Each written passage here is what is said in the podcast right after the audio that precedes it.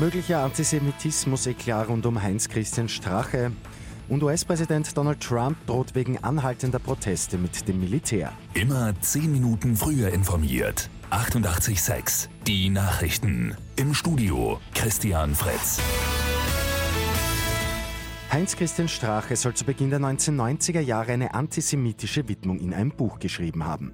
Das berichtet am Abend die Süddeutsche Zeitung.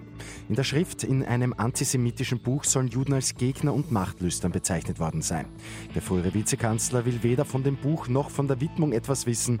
Er lässt von seinem Anwalt ausrichten, dass er sich von Judenfeindlichkeit distanziere. Für HC Strache gilt die Unschuldsvermutung. In den USA gehen die Proteste immer weiter. Ein Afroamerikaner ist letzte Woche nach einem brutalen Polizeieinsatz ums Leben gekommen. Seither kommt es in vielen US-Städten jeden Tag zu Ausschreitungen. US-Präsident Donald Trump droht jetzt mit dem Militär und zwar dann, wenn die Bundesstaaten oder Städte nicht die nötigen Schritte setzen. Dann werde er das Militär einsetzen und das Problem schnell selbst lösen. Then I will deploy the United States military and quickly solve the problem for them. Trump hat außerdem angekündigt, die Hauptstadt Washington DC besser schützen zu wollen. Nach langen Verhandlungen ist bei der Lauder Motion am Freitag ja eine Einigung für einen neuen Kollektivvertrag gescheitert. Heute will das Personal deshalb in Wien bei einer Demonstration auf die prekäre Lage aufmerksam machen.